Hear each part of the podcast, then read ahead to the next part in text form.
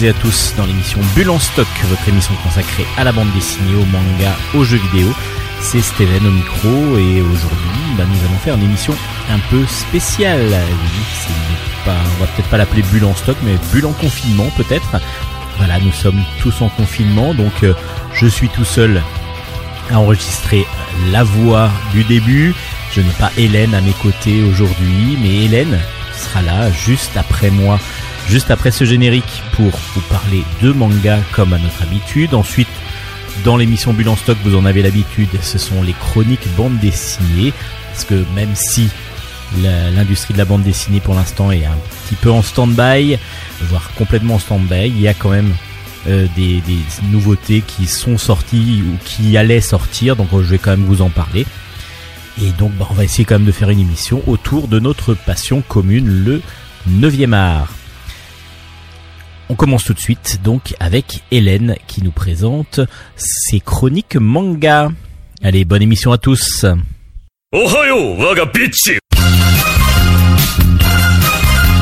Chronique manga.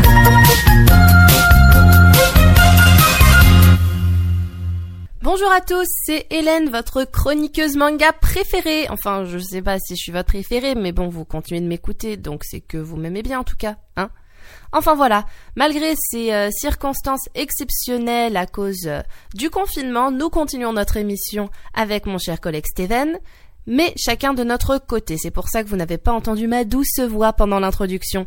Mais ça ne m'empêchera pas de vous présenter aujourd'hui trois mangas.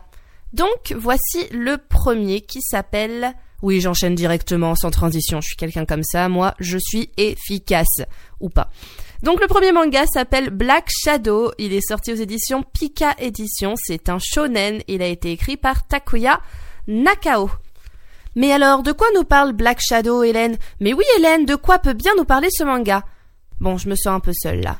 Bref, Black Shadow, ça se passe dans le royaume d'Avista. Avista. C'est un royaume qui est euh, protégé par douze grands généraux qui sont des très très grands sorciers. Oui, c'est un manga dans lequel la sorcellerie est très très présente. Enfin, c'est le, c'est même le centre de l'histoire. Donc, euh, les douze grands généraux protègent le reste du peuple et s'assurent de la sécurité des citoyens. Et Junk, qui est notre euh, héros du manga, est le fils de l'un d'entre eux qui s'appelle Jean Water. Water, Ouais, ça fait un peu euh, toilette si je dis comme ça. On va dire Water, qui est donc euh, celui qui contrôle le feu, qui est l'incarnation du soleil, comme on dit. Alors, donc, c'est donc le fils de ce grand général. Euh, nous, il est arrivé à un âge où il doit aller faire sa cérémonie de l'apparition. C'est-à-dire que ce jour-là, il arrive à fabriquer à partir de sa propre magie la Magicae Anima, qui renferme le pouvoir de chacun. En fait, on a tous une Magicae Anima d'après ce manga, et grâce à la cérémonie de l'apparition, on peut la faire apparaître pour ensuite la transformer en baguette magique qui sera notre propre baguette magique qui nous permettra de contrôler nos pouvoirs. Mais euh, Junk, qui est en pleine crise d'adolescence, décide non pas de s'en servir pour fabriquer une baguette, mais décide de la manger. Voilà, donc son père, il est horrifié, il dit mais qu'est-ce qu'il fait mon fils? Autant vous dire que personne ne s'attendait à ce que le fils du grand représentant du soleil fasse une chose aussi stupide. Enfin bref, ça ne va pas trop s'attarder là-dessus parce que c'est là que euh, l'histoire va véritablement démarrer. Et là, je ne vais pas vous en dire plus pour ne pas vous spoiler. Euh, parce qu'il va y avoir une suite d'événements qui vont faire que le pays va être complètement bouleversé. On est dans un shonen, je vous le rappelle, un manga typique d'action-aventure. Donc tout va être bouleversé. il va falloir du coup que les jeunes, que les jeunes gens, les jeunes paladins qui ont l'âge de Junk, s'entraînent pour pouvoir combattre euh, les difficultés qui vont arriver dans le pays. Je ne vous en dis pas plus. Le manga en lui-même en tant qu'objet, qu'est-ce que je peux vous dire dessus? Déjà, euh, c'est un pur shonen, hein, on sent les références à Naruto. D'ailleurs, je trouve que le personnage lui ressemble un peu. C'est une tête brûlée, il est, il a peur de rien, il est tout le temps en confrontation avec les adultes, avec ses copains, il est un peu rejeté par le reste des gens de son âge. Il a, il a du mal à s'intégrer, mais il s'en tamponne l'oreille avec une babouche. Lui, ce qu'il veut, c'est faire la vie, sa vie comme il l'entend, avoir ses propres pouvoirs. D'ailleurs, oui, en tant que fils du représentant du soleil, ça je peux vous le dire, son pouvoir en fait à lui, ça va être de contrôler son ombre. Là aussi, pour ceux qui connaissent, ça peut nous rappeler le pouvoir de Shikamaru dans Naruto. Alors les dessins sont ultra dynamiques avec euh, des, euh, des scènes de combat, avec euh, la magie explosive un peu partout, c'est très très sympa. puis même c'est un pur dessin de manga shonen, oui je vais vous le dire souvent ça, de base. Donc on s'y retrouve très très très très rapidement avec tout ce qu'il faut, l'humour, les, les changements de situation soudaines, les, les tout va très très vite, il n'y a pas de pause dans l'histoire, tout s'enchaîne à une vitesse. Alors ça, par contre, ça peut être des, ça peut décontenancer un petit peu parce que oui, ça s'enchaîne immédiatement. On se dit oh là là, mais attendez, euh, on dirait que les gens ils n'ont pas été si traumatisés que ça parce qu'il s'est passé au chapitre suivant. Pourquoi ça va si vite? Enfin bref, ça n'empêche pas d'apprécier la lecture. Et euh, si vous aimez justement les histoires à la One Piece, à la Naruto, à la Fairy Tail, je vous conseille vivement de lire ce manga dont je vous rappelle le titre, etc. C'est-à-dire que ça s'appelle Black Shadow, c'est aux éditions Pika Édition, ça a été écrit par Takuya Nakao, et c'est un shonen que je vous conseille vivement.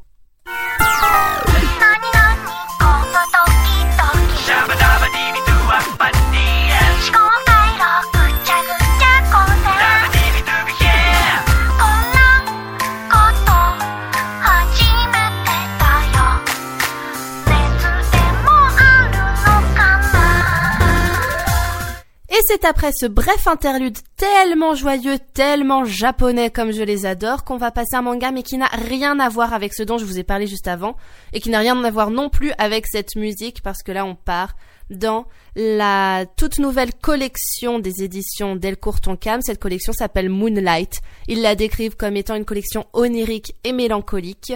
Et pour le moment, elle est consacrée à l'œuvre de Sugaru Miyaki, dont je vais vous présenter un premier manga, enfin plutôt une adaptation manga d'un de ses romans, qui s'appelle en français Derrière le ciel gris, qui a été adapté en manga avec la collaboration du dessinateur Landro.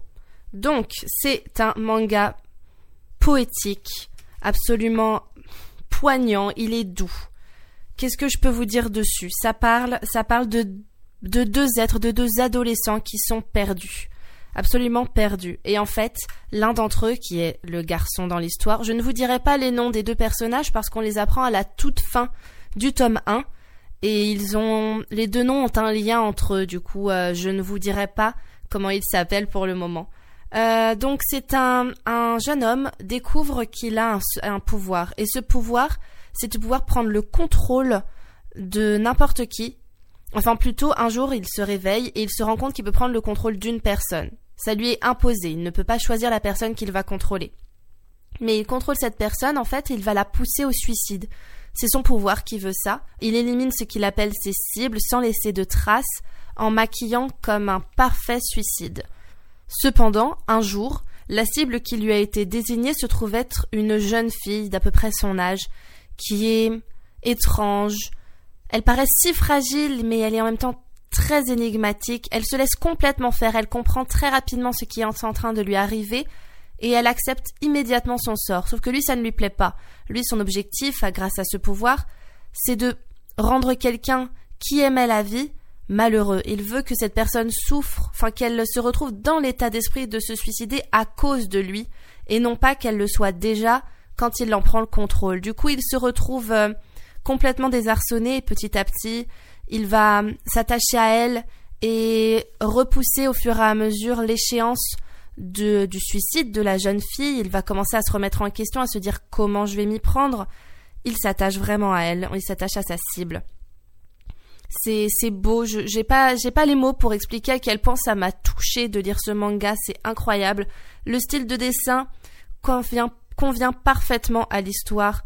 Il y a juste assez de détails pour qu'on se mette dedans dans le contexte. On y reconnaît vraiment le Japon. Pour moi qui y suis allée en tout cas, il suffit de quelques petits, euh, quelques petits paysages de parcs ou de salles de classe ou de rues pour qu'on on y est, on y est. Alors que pourtant, c'est pas si détaillé que ça. C'est simple. c'est fragile. Voilà, le trait est fragile, comme le sont les personnages. Et je pense que c'est pour ça qu'il est si beau, que ça fonctionne si bien sous ce format-là.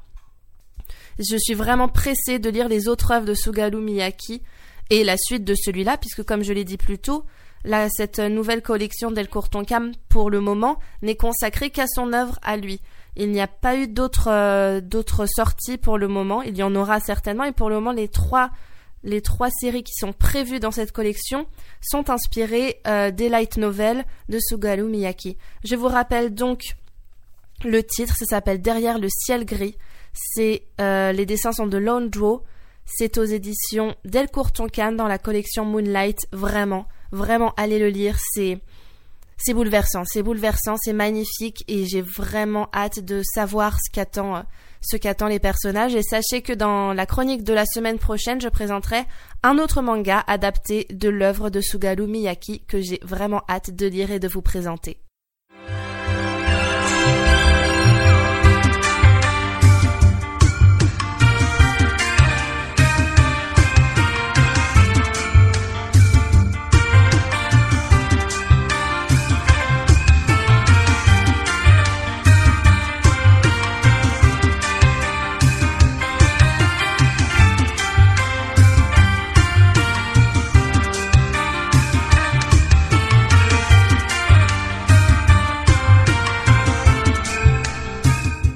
C'est avec cet interlude musical qui provient directement de Sonic Adventure DX sur Dreamcast et qui s'appelle Le thème de Tikal, pour ceux qui euh, sont intéressés, qui l'ont aimé, que j'ai décidé d'associer le dernier manga que je vais vous présenter aujourd'hui. Ce dernier manga s'appelle Dans le sens du vent, Nord-Nord-Ouest. Il a été écrit par Aki Ilie. Il est sorti aux éditions Soleil Manga dans la collection CNN.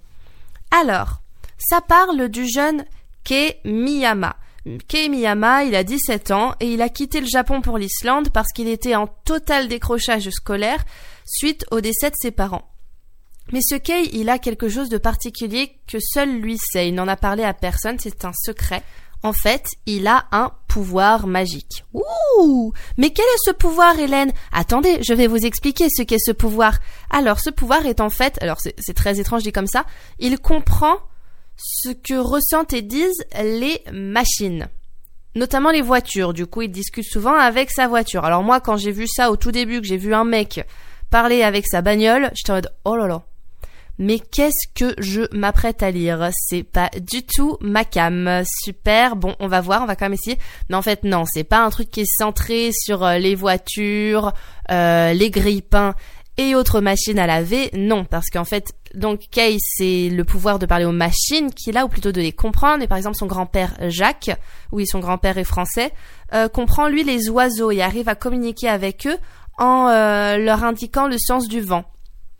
C'est un peu lié du coup au titre du manga. On comprend que le grand-père aura une importance dans le scénario quand on l'entend expliquer son pouvoir. Euh, donc voilà, ce jeune Kay, il a perdu ses parents et il est donc venu vivre en Islande pour rejoindre son grand-père. Il a laissé derrière lui au Japon son jeune frère avec qui il était très proche qui s'appelle Michitaka. Michitaka est resté au Japon en vivant chez son oncle et sa tante pour continuer ses études. Sauf qu'un jour, Kei essaie de les joindre désespérément et il n'y parvient pas. Il a donc un mauvais pressentiment, il commence à sérieusement s'inquiéter, il dit à son grand-père C'est pas normal, faut qu'on aille les voir.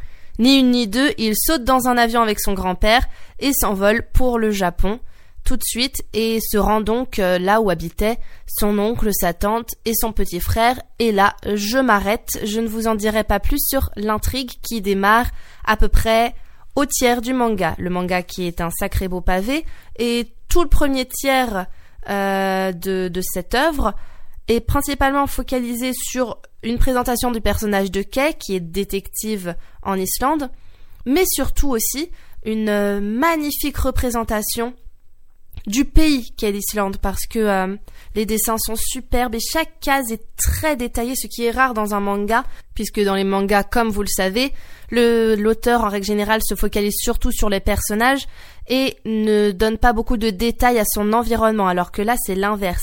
Les cases sont très grandes, le personnage est minime et on veut, l'auteur veut vraiment, enfin le dessinateur veut vraiment nous montrer à quel point l'Islande est belle. D'ailleurs, il l'écrit, il l'a dit dans la postface, je l'ai lu. Il explique que euh, il voulait absolument représenter un sol en tant que tel. Donc au début, il se disait, je vais pas parler de l'Islande, c'est quand même, euh, c'est quand même euh, pas ce que je voulais représenter. Moi, je veux un sol, je veux des fleurs, je veux de la verdure. Alors que l'Islande, c'est quoi? L'Islande, c'est de la glace et de la lave. Mais en fait, non, il y est allé et il est tombé amoureux de cette, euh, immense île il a décidé d'en faire le centre de son manga. Donc, pour, euh, pour conclure, disons, sur euh, les dessins, c'est très réaliste. Ça fait, je pense que mon cher Steven dirait que ça fait BD franco-belge.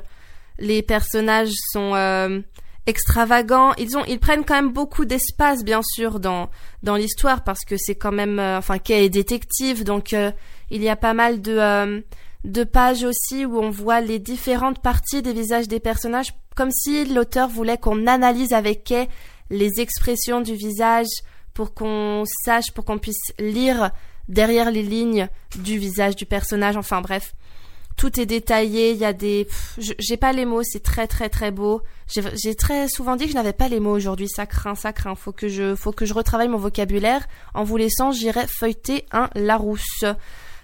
Excusez-moi. Donc, euh, c'est sublime. On a envie, franchement, ça donne envie d'aller en Islande.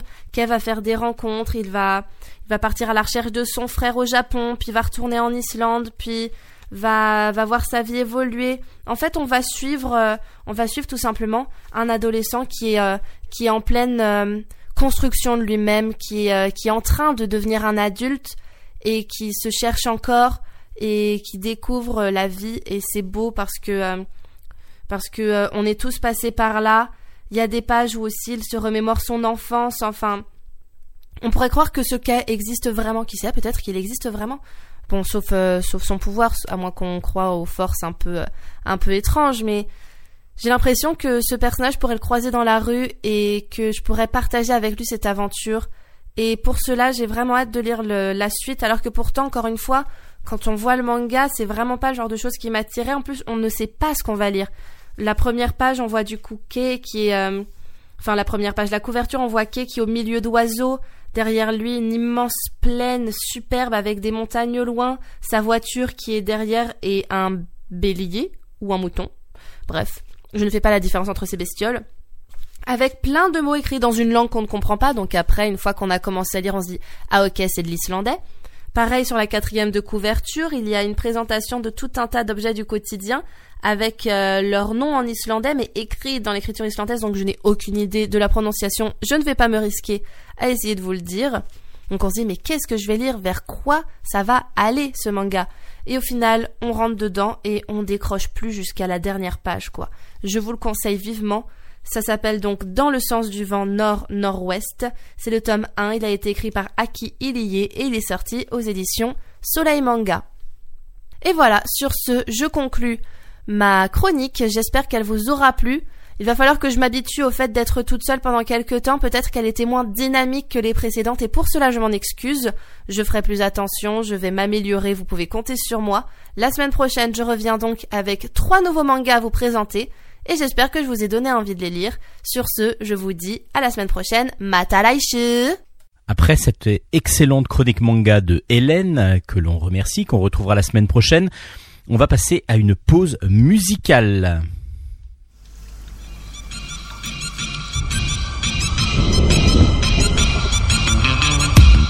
France où on danse la chenille Où on prend plus de caisses que des crash tests demi J'ai des potes diplômés, d'autres qui pas lu De livres qui sont sûrement sur un mur et dans les rues du centre-ville. Mon père a gravi l'échelle pour devenir ce qu'il voulait être. Ma mère est la ménagère à qui les publicitaires veulent la mettre. Je connais la campagne et ses gros sabots Où ça vole pas haut, les ragots et les oiseaux. Toujours autant de pluie chez moi. Toujours autant de pluie chez moi Mais il fait quand même beau, il fait beau, il fait beau, il fait beau, chez moi il fait beau, il fait beau, il fait beau,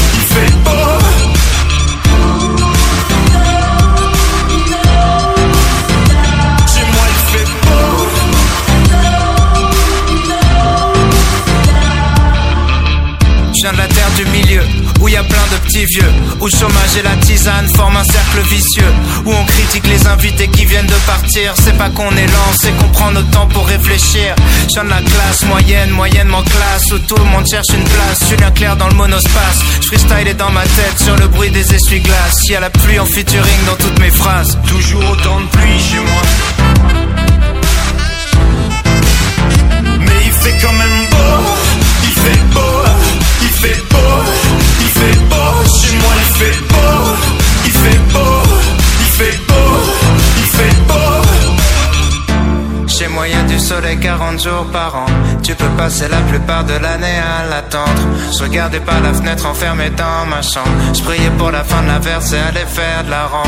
Je connais que le bruit de la pluie, l'odeur du béton mouillé. Si je suis parti, c'est parce que j'avais peur de rouiller.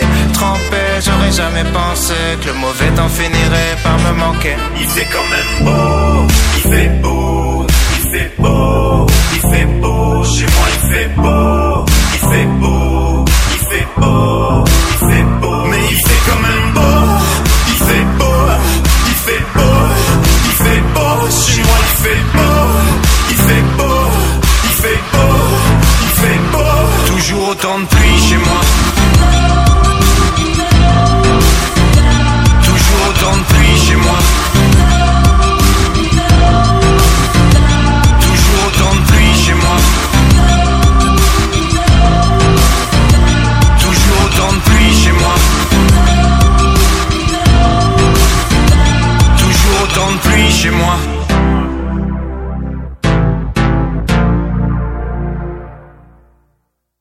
Vous venez d'écouter le morceau de Aurel San qui s'appelle La pluie avec un featuring de Stromae. On passe maintenant aux chroniques bande dessinée. Chronique bande dessinée. On commence ces chroniques avec Aldo Brando, c'est un scénario de JP, des dessins de Luigi Criton, et c'est aux éditions Casterman.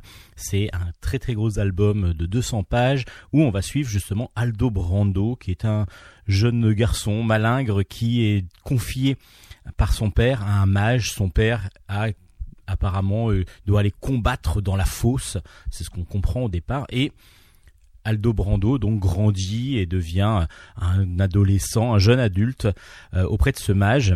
Un jour, un, sort tourne mal parce qu'il y a un chat récalcitrant qui ne veut pas se faire rentrer, se faire ébouillanter vivant et donc il griffe le, le mage.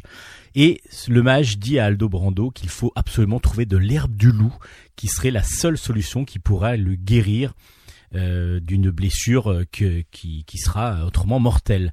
Donc Aldo Brando bah, prend son courage à deux mains et en même temps bah, il est il a jamais rien connu du monde. Il est toujours resté chez ce chez cette personne-là, chez ce mage qui l'a éduqué. Il va partir donc sur les routes pour chercher cette fameuse herbe.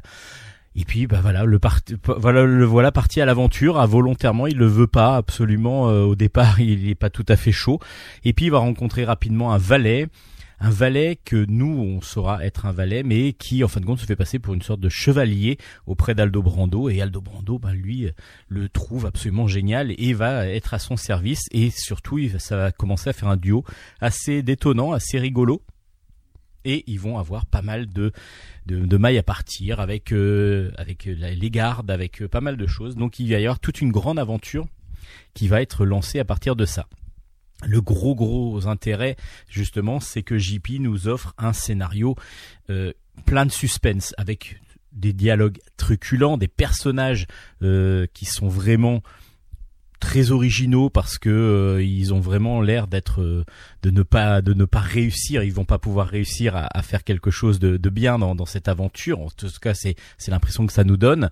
C'est des c'est superbement bien dessiné avec un scénario euh, avec un dessin pardon semi-réaliste de même voire presque caricatural de Luigi Criton et on est parti sur l'aventure avec des superbes couleurs, des superbes ambiances de, de deux de, de deux Italiens euh, pour la couleur, Francesco Daniele et Claudia Palescandolo, pardon, euh, qui nous donnent vraiment une palette graphique absolument magnifique dans cet album. L'aventure est drôle, l'aventure est truculente, et puis surtout pleine de suspense, pleine de rebondissements. Donc justement, ça ne sert à rien que je vous en parle trop, parce qu'il va falloir la découvrir. Et justement, on ne, comme on ne connaît pas vraiment le, le, tenant, les aboutissants surtout de cette histoire, on, ne sait pas si sa quête est vraiment la quête de, de cette fameuse herbe. Euh, on suit Aldo Brando dans ces aventures-là et JP justement nous entraîne avec son personnage dans, dans, dans, dans les méandres de ce conte médiéval, euh, enfin semi-médiéval parce que c'est pas du vrai médiéval non plus, c'est de la fantaisie mais sans être de la fantaisie totale on est vraiment dans un mélange des genres avec euh, des, des c'est très très ça, peut être assez profond par moments, c'est drôle, c'est superbement bien dessiné. En tout cas, c'est un très très beau récit d'aventure qui s'appelle Aldo Brando et c'est aux éditions Casterman. Un autre récit d'aventure euh, qui là m'a peu plus déçu, en tout cas, bon, je vais vous expliquer pourquoi. Volcano, la sorcière du cul. Oui, ben désolé, ça s'appelle comme ça. C'est chez Delcourt aux éditions Shampoing. Euh, dans la collection Shampoing, c'est de Shail Zalveski qui est donc qui est un auteur euh, apparemment américain. Euh, une autrice, pardon. Volcano, c'est une c'est une sorcière qui est grande gueule. Elle elle toujours elle est en train de râler, etc. Et puis surtout, elle est connue, Volcano, comme une étant une sorcière qui adore les conquêtes sexuelles. Elle est euh, fan de ça et elle arrive. Elles sont 600, 666e amant, 66, 666e conquête amoureuse. À partir de là, bah il y a quelque chose qui va pas aller dans sa vie. Pourquoi? Parce que lorsqu'on arrive à la 666e conquête amoureuse, voire sexuelle, eh ben on est, euh, elle voit arriver Ox, c'est un cyclope qui débarque et qui lui dit voilà, vous serez radié du pôle des sorciers parce que 666 conquêtes amoureuses, c'est vraiment beaucoup trop. Volcano n'est pas du tout d'accord. Et justement c'est un vrai volcan en elle, elle est euh, bouillonnante de tous les côtés, c'est-à-dire aussi bien elle a une envie sexuelle euh, énorme mais aussi elle a une, rage, une, une toujours en, toujours en train de râler, toujours en train de, de protester et de pester et elle, euh, elle dit bah non, je suis pas d'accord. Et elle va donc demander à Ox d'aller jusqu'à ce fameux Conseil des sorciers pour pouvoir, euh, pour pouvoir euh, justifier sa cause et, défendre sa cause. Et de là, bah, s'ensuit une sorte de, de, road trip assez drôle, assez cocasse, parce qu'on va découvrir un monde complètement fou, un, un, univers complètement là de fantaisie, de, de fantastique, complètement libre et complètement débridé. Euh, ce qui m'a un peu déçu, alors c'est pas le, le, graphisme qui lui est assez euh, rond, assez. Alors justement, ça rend presque des fois, ça pourrait être, on peut se dire tiens, ça pourrait être pour enfants, c'est pas du tout pour enfants le propos. Euh, c'est un petit peu le la, la, narration. La narration est un petit peu fouillie. Euh, par moments, on s'y perd un petit peu. On n'est pas assez accroché, je trouve, dans cette narration-là. En tout cas, moi, c'est mon avis. C'est vraiment comme ça que je l'ai ressenti cet album. Et j'en ai été euh, déçu parce que j'attendais beaucoup de euh, cet album-là parce que graphiquement et puis dans le sujet aussi, ça m'intéressait énormément. Euh, enfin, ça m'intéressait. C'est, ça m'avait accroché et été un tout petit peu déçu. Ça s'appelle donc Volcano, la sorcière du cul. Euh, c'est aux éditions Delcourt. Bah, à vous, de vous faire votre opinion. Euh, c'est, euh, c'est, quand même graphiquement très très bien fait. Il y a plein de, plein de ces, ces fourmilles de, petits détails. Allez-y et puis vous me direz après ce que vous en pensez. Peut-être que j'ai complètement moi vu l'album sous un mauvais œil. Peut-être que peut-être je vais le relire et puis je vous dirai peut-être quelque chose de complètement différent la prochaine fois. Ça s'appelle Volcano, la sorcière du cul. Et puis, euh, on va euh, parler de Bots. Bots, le tome 3 est sorti, ça finit la, la trilogie, du coup, de première trilogie. Peut-être qu'il y en aura d'autres. J'espère honnêtement qu'il y en aura d'autres. C'est de Aurélien Ducoudray au scénario, Steve Baker au dessin. C'est chez Ankama BD. Alors, Bots, c'est une série euh, d'aventures, vraiment, dans un monde complètement robotisé. Tout est robotisé. Et on suit deux personnages depuis le début qui s'appellent Warhol. Warhol, c'est donc euh, un grand robot de combat. Et euh, qui est lui son, son, son robot comment dire, mécaniciens. C'est-à-dire que lorsqu'il y a des grosses, des gros combats de robots, alors là on parle vraiment pas d'arène, hein, mais on parle vraiment de, de champs de bataille de robots. Lorsque deux, lorsque deux armées s'affrontent, deux armées de robots, chaque robot de combat a avec lui, accroché à lui, un robot mécanicien qui lui permettra de, de régler des détails, d'éventuellement se faire réparer lors des combats. Et du coup, ces deux personnages-là sont liés à vie, en fin de compte, parce qu'ils sont programmés dès le départ pour être ensemble. À part que sur le combat, alors là je vous spoil pas trop parce que c'est le début du premier tome. Donc là je vais pas vous dire exactement ce qui se passe dans le troisième, je vais juste vous dire qu'il faut absolument lire cette trilogie.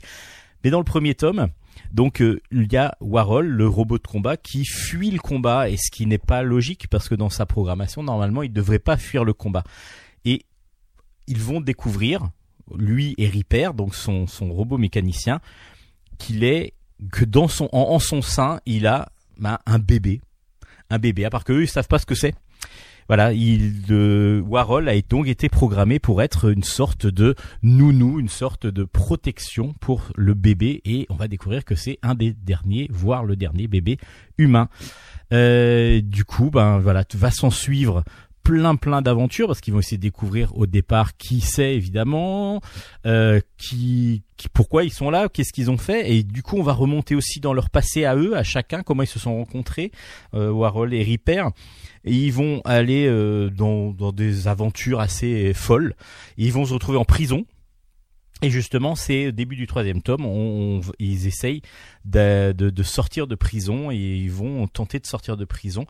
Et ben voilà, ils vont y réussir, je vous le dis tout de suite. Mais tout, tout, tout est, lié autour de la robotique, avec des robots bah, qui ont chacun leur personnalité, avec euh, plein de jeux de mots, plein de références à, des, à des, des tout ce qui concerne la robotique, l'informatique, etc., la programmation, c'est super bien fait. C'est super bien fait parce que graphiquement, bah, on est dans du, on pourrait être dans du dessin animé, on a des hommages un peu partout parce que, bah, on retrouve des robots que l'on a appréciés dans différents films, dans différents ben, qu'on imaginait dans différents récits, dans différents albums. Et puis, euh, du coup, ces robots-là, ils sont, ils font des petites apparitions par moment. Et puis, il y a plein de références à des, euh, grâce à des jeux de mots de Ducoudray euh, dans son, dans son scénario, à, à, plein de, plein de références geek ou pas. En tout cas, oui, geek obligatoirement parce qu'on est plus quand même sur de l'informatique et sur de la programmation. Mais c'est c'est succulent, succulent vraiment de, graphisme. Le graphisme est drôle, le graphisme est bon et beau. Euh, et puis on a euh, une histoire qui nous tient en haleine depuis le début parce que rien que le, le, début, l'idée du début est vraiment excellente. Ça s'appelle Bots, le tome 3 est sorti, ça clôt donc cette première trilogie. Je dis première parce que j'adorerais qu'il y ait une deuxième trilogie ou d'autres albums en tout cas pour suivre, pour continuer à suivre ces deux personnages que j'ai adorés. Alors ça s'appelle Bots, c'est aux éditions Ankama et bah merci aux auteurs de nous avoir offert cette trilogie.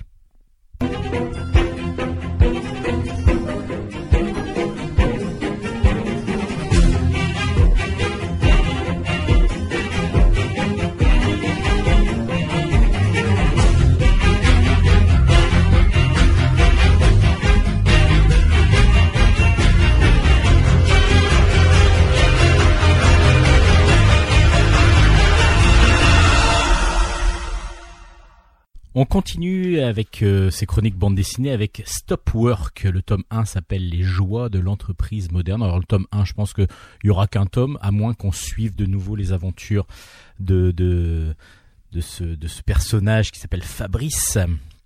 Euh, c'est un scénario de Jackie Schwartzman et des dessins de Morgan Navarro aux éditions d'Argo. Alors justement, on suit ben, Fabrice Couturier qui est cadre au service des achats chez Rondelle euh, Compagnie. Euh, Rondelle, euh, ben, pour faire des rondelles, des, petits anneaux de métal. Et il adore son métier, mais c'est un petit peu le, le gars qui dans sa boîte, vous savez, un petit peu grande gueule, celui qui se contente aussi un petit peu de ce qu'il de ce qu'il a mais bon qui aimerait bien aller plus haut et puis c'est surtout celui qui se permet d'aller assez rapidement au resto le midi pour pour aller pour aller boire un petit coup, pour manger assez longtemps en disant que c'était pour avec chez les fournisseurs et ainsi de suite. Celui qui profite un petit peu et celui que que l'on va trouver dans, dans, un, dans une lignée un petit peu de, de Jean-Claude Convenant dans Caméra Café par exemple. On est vraiment dans, dans ce type-là. Euh, il a vraiment envie d'être promu, il veut devenir chef du service parce que la place est libre. Justement, la place est devenue libre. À part que lorsqu'il, euh, lorsqu'il, euh, son poste se libère et qu'on va désigner quelqu'un pour pour ce poste, il lui échappe et c'est une petite jeune demoiselle qui arrive, qui vient d'arriver dans la boîte et euh, enfin qui arrive même dans la boîte pour prendre ce poste et qui devient donc du coup son chef. Euh, il est complètement, il est complètement euh, abasourdi et complètement vraiment chamboulé et il va du coup rentrer dans une période où sorte de déprime qui va s'accentuer en plus avec le, fait qu'ils doivent s'occuper d'un stagiaire de troisième avec qui il va aller un peu trop loin. Alors je vous en dis pas trop, mais c'est très drôle. Euh, et puis du coup, comme il trouve que bah, il va se révolter un petit peu. Il va se révolter un petit peu en passant par euh, le, le, le, par essayer d'enfreindre les règles de l'EHS, qui est l'environnement hygiène et sécurité, et qui est donc un nouveau poste qui a aussi été mis en place pour que tout soit vraiment euh, dans les normes de sécurité. Alors là, c'est exacerbé dans cet album-là. On est vraiment sur du, du chipotage par moment euh, et c'est super drôle pour ça. Et du coup, Stop Work nous, nous transmet et nous, nous montre l'entreprise moderne comme elle l'est maintenant, avec beaucoup beaucoup de hiérarchie, avec euh, des, des non-dits, avec beaucoup de choses que l'on que l'on ne peut pas, euh, avec peu de discussions. En tout cas, c'est comme ça qu'on la représente. Je pense que à force de la représenter comme ça aussi, elle doit beaucoup d'entreprises assez grandes doivent être comme ça. Évidemment, les toutes petites entreprises, c'est pas tout, tout la, la, même chose, mais des entreprises moyennes où les gens ne se connaissent pas, travaillent juste ensemble et où du coup des affinités ne se font pas et peut-être que le travail est donc moins bien fait avec euh, des ressentis et des, des, des a priori sur chacun. On le ressent vraiment beaucoup dans l'album et c'est drôle. C'est drôle parce que du coup les auteurs en jouent beaucoup, jouent beaucoup sur ce sur ce système euh, de de hiérarchie qui ne peut pas être euh, qui ne peut pas discuter, que les ordres doivent être euh, appliqués à la lettre. Si c'est pas appliqué à la lettre, ça peut être vraiment néfaste pour la personne. Et donc c'est ce Fabrice Couturier, grande gueule, qui petit à petit va qui nous montre en fin de compte un peu ses travers de toute cette, de cette entreprise, de cette société. Alors c'est drôle, et mais en même temps c'est acerbe, c'est assez, euh, il y, a, y, a des, y a plein de vérités sur l'entreprise qui est qui est mise qui est mise en place, qui sont mises en place pardon, et qui donc dépeint assez fidèlement apparemment les entreprises assez grandes euh, avec euh, toute ces, toute cette ce joue un petit peu de, de, la, de la supériorité qui est mise en place. Ça s'appelle Stop Work. Le dessin rond, euh, assez euh, assez cartoon, euh, bichromie. Alors c'est assez original comme comme traitement de couleur. vous avez du noir, du blanc et puis une sorte de, de bleu grisé le long de l'album est un est un très bon un très très bon album avec euh, des petites découvertes euh, des petites choses euh, alors évidemment il va aller trop loin le personnage aussi c'est ça qui est drôle mais il va jouer aussi sur les absurdités un petit peu du, du système. Ça s'appelle Stop Work aux éditions d'Argo. Vraiment un très bon album et puis un, un, très très bon album un petit peu dans le même style un peu dans le même style et c'est pour ça que je vais mettre en, en, liaison ces deux albums. Ça s'appelle Meurtre à la Conta. C'est euh, aux éditions Delcourt c'est de James au scénario David Detuin au dessin et c'est aux éditions dans la collection Patakès de chez Delcourt. Alors James on le connaît hein, c'est de l'humour assez délirant assez euh, assez loufoque. Euh, et là on est dans ce système là alors là ça va être par contre c'est dans un format, un petit format carré, souple. Euh, on va être non pas dans une linéarité, si on est dans une linéarité de, narration, mais dans une histoire complète, mais on est quand même une, une, page, un gag, avec toujours le même lieu. Justement, c'est la compta. il y a eu un meurtre. En tout cas, Paul, le comptable d'une entreprise, parce que le premier gag ça se passe euh, voilà euh, avec deux personnages qui arrivent. Il y en a un qui est derrière son bureau qui dit tiens tu veux les chiffres du jour? Et puis oui oui bah oui pourquoi pas euh, bah 14 et demi 12 8 et 25 ok. Et ça correspond à quoi? Bah je ne sais pas. Voilà c'est exact voilà vous voyez l'amour l'humour absurde de James. Donc du coup ces deux personnages là vont aller voir bah qu'est-ce que signifient ces chiffres? Pour euh, bah, celui qui est le responsable des chiffres de la société, qui est donc Paul. Et Paul, donc euh, Paul de la compta, ils arrivent et puis Paul, il est complètement figé, complètement figé à son bureau. Et ben pour euh, eux, ils le touchent, etc. Il bouge pas. Et ben il est mort. Paul est mort et donc il va falloir ben, faire une enquête. À part que bah, la société va pas être plus dérangée que ça parce qu'on est un peu dans le même système que dans Stop Work où chacun vit un peu individuellement sa, journée de, d'entreprise, que tout le monde ne se connaît pas, qu'il n'y a pas obligatoirement d'affinité les uns avec les autres. Et donc, ma Paul, il meurt un petit peu euh, sans que personne le sache, mais du coup, il va avoir une enquête qui va se dérouler avec deux personnages euh, assez assez fous, assez délirants, assez loufoques de, de la, la, commissaire et son inspecteur qui arrivent sur place et qui vont donc découvrir aussi bah, les méandres un petit peu de l'entreprise. C'est très très drôle. Chaque gag est vraiment euh, bien bien amené et, bien drôle avec quatre cases à chaque fois. Donc c'est vraiment euh, du du ça ça vous vous savez qu'à chaque page vous allez avoir vraiment quelque chose qui est qui est drôle et que qui va vous amener petit à petit dans votre euh, qui va vous amener petit à petit à la résolution de l'enquête. Donc Paul le comptable est mort, qui l'a tué, pourquoi est-il mort, et ainsi de suite. Un dessin très rond, très très très très dessin euh, dessin animé presque de de de, David de Toin. Euh, et puis ben c'est drôle, comme la collection Patakès la plupart du temps, euh, qui est dirigée par James justement et cet, album-là euh, en fait partie des albums les plus drôles de, cette collection. Meurtre à la Conta, c'est de James et de, euh, David de Thuin aux éditions Delcourt. Ah puis bah je vous parlais de James et de les éditions Patakès de chez Delcourt. Bah comme il y a un, deux, il y a un autre album de James qui est sorti aussi euh, dans cette même collection, ça s'appelle Mise à jour c'est le tome 2 de Rob. Rob, je vous en avais déjà parlé. C'est de Boris Miroir euh, au, dessin, pardon, et James au scénario, toujours dans, la collection Patakès de chez Delcourt. Et on retrouve bah, le même délire, le même délire de ce de James avec euh, ce petit robot qui s'appelle Rob. Donc du coup.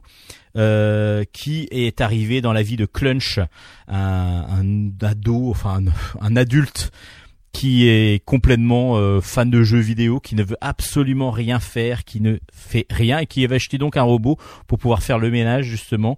Et pour euh, du coup va va vivre avec ce robot qui s'appelle Rob qui va lui découvrir la vie. Et c'est d'une drôlerie pareil c'est par par par strip euh, par par petit gag. C'est super drôle. Le premier tome je vous l'avais conseillé parce que j'avais adoré cet album. Bah le deuxième il est dans la même veine parce que là, en plus, bah ce qui va arriver, c'est que Clunch va tomber amoureux et va se mettre en couple. Euh, et en plus, il va trouver un nouveau job. Alors comme vendeur de cuisine, mais vous allez voir que c'est euh, c'est pas piqué des hannetons. Il est vraiment très très nul en vendeur de cuisine. C'est très très drôle. Euh, et puis, du coup, Rob, va lui se découvrir un nouveau un nouveau sentiment. Il n'avait pas encore découvert celui-là. Rob, avait pris la place de Clunch. On se rappelle dans le premier tome parce que il était devenu très très lui il est très fort pour les calculs et donc il adore faire de la comptabilité et donc il a pris la place dans l'entreprise de celle que euh, de celle qu'avait Clunch en fin de compte, c'est le, le, rôle de comptable. Et là, il se retrouve à vraiment vraiment euh, avoir une, un sentiment de jalousie. Et oui, la jalousie arrive euh, entre euh, entre ces deux personnages là, super drôle, toujours aussi délirant, absurde, pas mal d'humour absurde quand même chez James toujours. Moi, j'adore ça, j'adore. Et donc euh, je vous conseille les deux albums qui sont sortis donc chez Delcourt dans la collection Patakès qui s'appelle Rob le tome 2 et Meurtre à la Compta. En plus à chaque fois James quand il ne dessine pas parce qu'il dessine super bien, moi j'adore son dessin.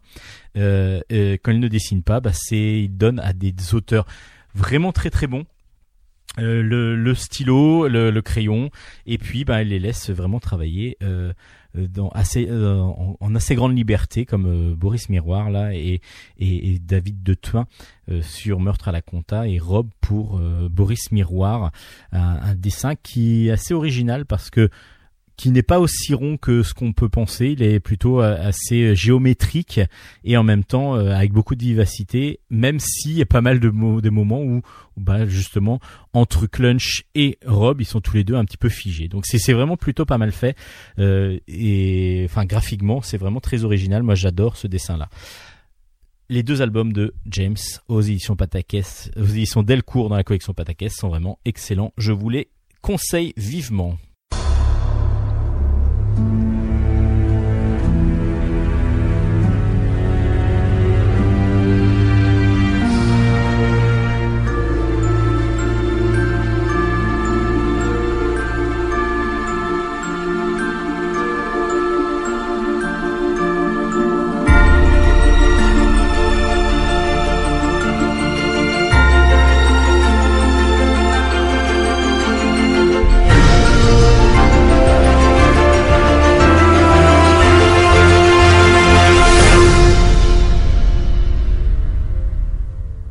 C'est la suite des chroniques bande dessinées dans l'émission Bulle en stock, Bulle en confinement, avec euh, des albums un peu plus, un peu plus, on va dire sérieux entre guillemets, c'est-à-dire il y a pas trop, pas, il pas d'humour et d'humour absurde en particulier.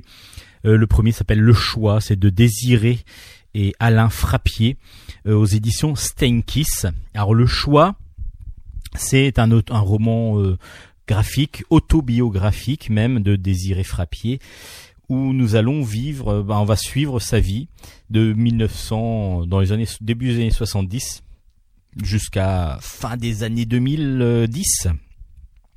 Euh, on suit donc cette jeune demoiselle au départ, cet enfant même, qui, malgré le fait qu'elle fasse partie d'une famille, euh, d'une famille, euh, comment dire, nombreuse, se retrouve isolé carrément de sa famille. C'est-à-dire que sa famille n'a jamais euh, vécu avec elle. Sa, famille a toujours fait en sorte qu'elle habite soit chez sa grand-mère, soit en pension, euh, qu'elle ne se retrouve pas avec les autres. Alors on ne sait pas pourquoi. On va suivre justement euh, cette jeune demoiselle euh, qui va ben, justement en pensionnat découvrir le, les relations avec, euh, enfin les relations, je veux bien dire les relations amicales avec d'autres femmes, d'autres jeunes filles au départ, d'autres femmes, et qui vont commencer à parler chacune de, un petit peu de leurs intimités, et en particulier d'un de quelque de quelque chose. Donc on est fin des années, euh, enfin début des années 70, fin des années 60, euh, des femmes qui se retrouvent enceintes, des jeunes demoiselles qui se retrouvent enceintes. Euh, méthode de contraception qui n'existe peu ou pas, euh, difficile d'en se procurer, et donc du coup, bah, ça va passer par l'avortement, mais qui n'est pas légal à cette époque-là en France. Et ça va passer donc par l'avortement clandestin trop cher de le faire à l'étranger et puis surtout euh, sans autorisation parentale et ainsi de suite. Donc l'avortement clandestin, euh, ben, c'est ce qu'on va suivre par, par, par le truchement de cette, de cette demoiselle qui va suivre comme ça des camarades qui l'ont subi ou, que le, ou qui le font à, à d'autres filles qui malheureusement euh, ne peuvent passer que par là pour pouvoir continuer à vivre sans sans, sans, sans, enfants et vivre leur vie de, de jeunes étudiantes, à part qu'évidemment il y a beaucoup de dangers parce que c'est vraiment pas fait dans les conditions euh, sine qua non pour pouvoir avoir un, qui, qui, ne manque pas de risque en tout cas. Et puis euh, on va suivre par la vie à travers de la vie de Désiré, on va suivre du coup l'évolution des mœurs et surtout la bataille pour que l'avortement devienne légal en France, pour que le droit à la contraception et le droit à l'avortement soient mis en place, grâce en particulier à Simone Veil et aux autres hein, qui ont vraiment vraiment euh, Gisèle Halimi et ainsi de suite, toutes les féministes qui, enfin pas que des féministes, mais tout ce, ce mouvement féministe qui a mis en place petit à petit, qui a réussi à faire entendre sa voix pour pouvoir mettre en place l'avortement libre et légal en France, ce qui est le cas maintenant. Et donc toutes ces évolutions-là, bah, c'est que depuis le début des années 70, et on va suivre donc cette vie. Et en même temps, on se demande depuis tout, depuis toujours, depuis le début de l'album. Pourquoi cette jeune demoiselle est complètement écartée de cette famille nombreuse? Pourquoi, en fin de compte, elle est un petit peu le, vilain petit canard? Alors, on sait pas vraiment le vilain petit canard non plus. Euh, c'est un peu le, la relation familiale est très très spécifique, très très spéciale, et on va le découvrir petit à petit. Pourquoi Ça s'appelle le choix. Le dessin est superbe. C'est un dessin réaliste, noir et blanc euh, bien marqué, très marqué même, qui donne vraiment des ambiances euh, assez sombres et en même temps, bah, on a vraiment des caricatures, vraiment de très très belles. Enfin, ces caricatures, c'est même pas des caricatures, c'est vraiment des, personnages que l'on reconnaît, comme Simone Veil par exemple et d'autres. Euh, et puis on va avoir tout un dossier à la fin sur des, documents d'époque, qui retracent en plus à travers l'histoire, évidemment, on le sait, et puis il va y avoir des précisions dans le, à la fin de l'album. C'est vraiment un album didactique, vraiment qui nous apprend beaucoup de choses pour ceux qui ne le connaissaient pas bien, comme j'ai, comme c'était mon cas, et vraiment à travers l'histoire de cette de Désiré, on va suivre vraiment l'évolution de la, la, lutte pour que la contraception devienne libre, euh, l'avortement pardon devienne libre en France. Ça s'appelle Le choix de Désiré et Alain Frappier dans un autre style et en même temps dans un dessin réaliste aussi. On n'est pas loin de la ligne claire dans cet album. Philby, naissance d'un agent double. C'est de Pierre Boisserie au scénario, Christophe Gauthier au dessin et c'est aux éditions des Arènes BD. Euh, on va rencontrer donc euh, un personnage, deux personnages exactement qui arrivent euh, en Russie. Ils sont en Russie sur la place rouge. ils sont sur un banc et là euh, arrive donc il y a, une personne qu'on l'on connaît pas, qu'on le, que l'on reconnaît pas non plus, parce qu'il a un chapeau, il a toujours les, il est toujours caché derrière son chapeau. Et ils rencontrent, ils rencontrent Philby, donc Philby, Kim Philby, qui euh, va lui raconter sa vie qui va lui raconter sa vie tout simplement.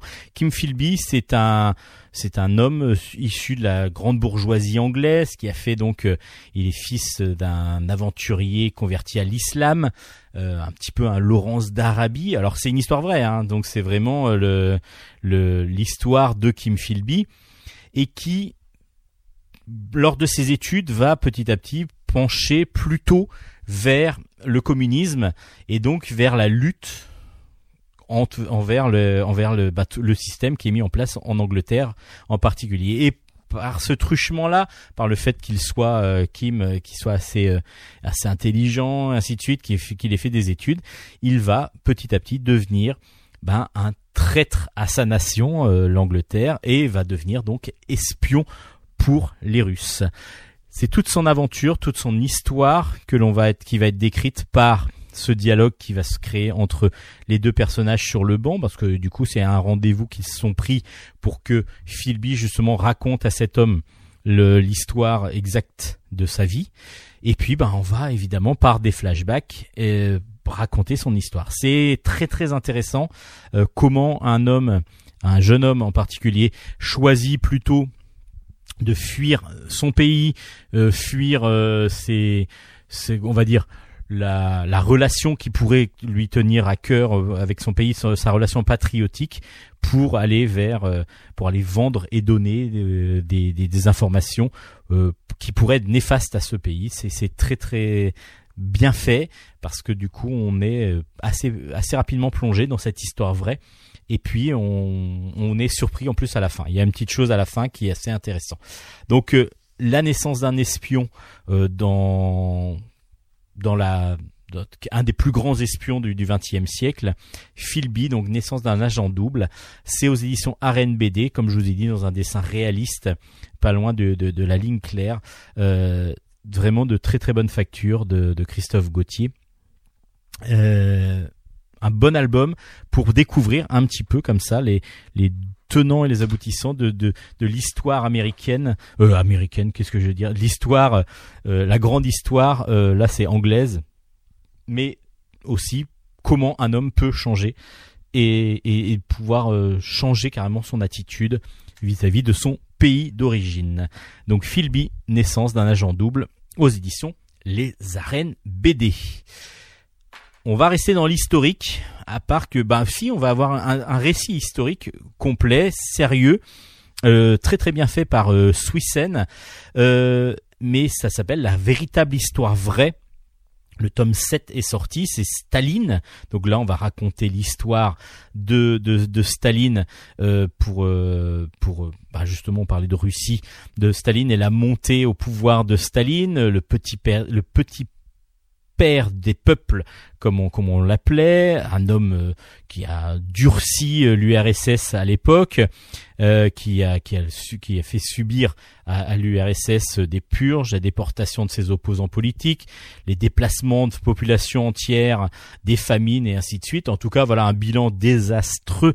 Donc c'est vraiment pour une base qui voulait être très humaniste, quelque chose d'assez désastreux. Et dans cette collection, la véritable histoire vraie, à chaque fois, euh, c'est donc l'histoire juste et vraie de méchants, on va dire, de l'histoire euh, du monde. Là, c'est donc Staline et dessiné à chaque fois par un dessin plutôt humoristique, par un dessinateur humoristique. Et là, on est un dessin sur un dessin de Petit Luc. Alors Petit Luc, lui, ben son, son spécialité, ce sont les les, les fables animalières avec euh, les rats, avec euh, avec euh, tous ces personnages là qu'il aime qu'il aime dessiner, les grenouilles et ainsi de suite. Et là, bah justement, Staline devient une sorte de de d'ours. euh, Enfin, de oui, c'est une sorte d'ours. Euh, Il y a des chats, il y a un peu de tout.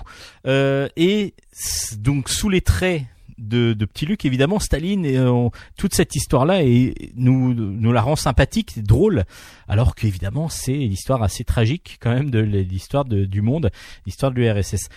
Et, et ce truchement-là, cette, cette idée-là de de- d'utiliser des personnages plutôt rigolos avec un dessin plutôt rond et plutôt coloré de, de Swissen, ça, ça fonctionne toujours. Il avait déjà pris d'autres dessinateurs et Petit Luc avait déjà fait Hitler dans cette collection-là. Là, c'est Staline, cette fois-ci, le tome 7. C'est aux éditions Dupuis, je crois que je vous l'ai pas dit. Euh, c'est une bonne série. Alors après, chacun, chaque dessinateur a son style. Donc là, Petit Luc, ben, on le reconnaît euh, automatiquement avec des dessins à couleur directe qui sont absolument sublimes et euh, d'une vivacité terrible avec euh, des, des personnages complètement loufoques et complètement euh, déjantés.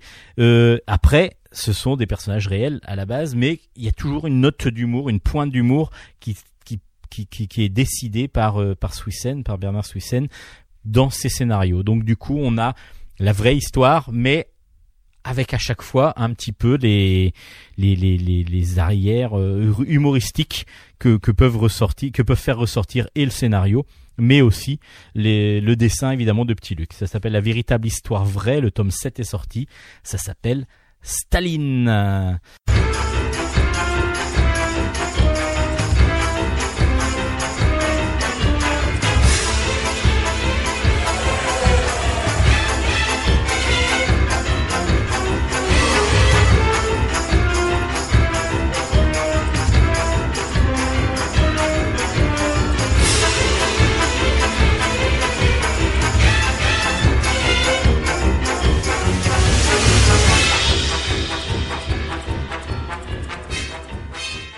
Et ça continue avec, euh, ben, on va parler de quoi? Tiens, de d'histoire encore avec USS Constitution. Le tome 1 s'appelle La justice à terre est souvent pire qu'en mer. Et c'est de Franck Bonnet, des superbes dessins de Franck Bonnet avec un sublime album aux éditions Glénat. Euh, donc c'est un, un album autour de, de, de l'histoire ben, d'un marin, d'un d'un enfin j'allais dire pirate, mais n'importe quoi. On se retrouve en 1803.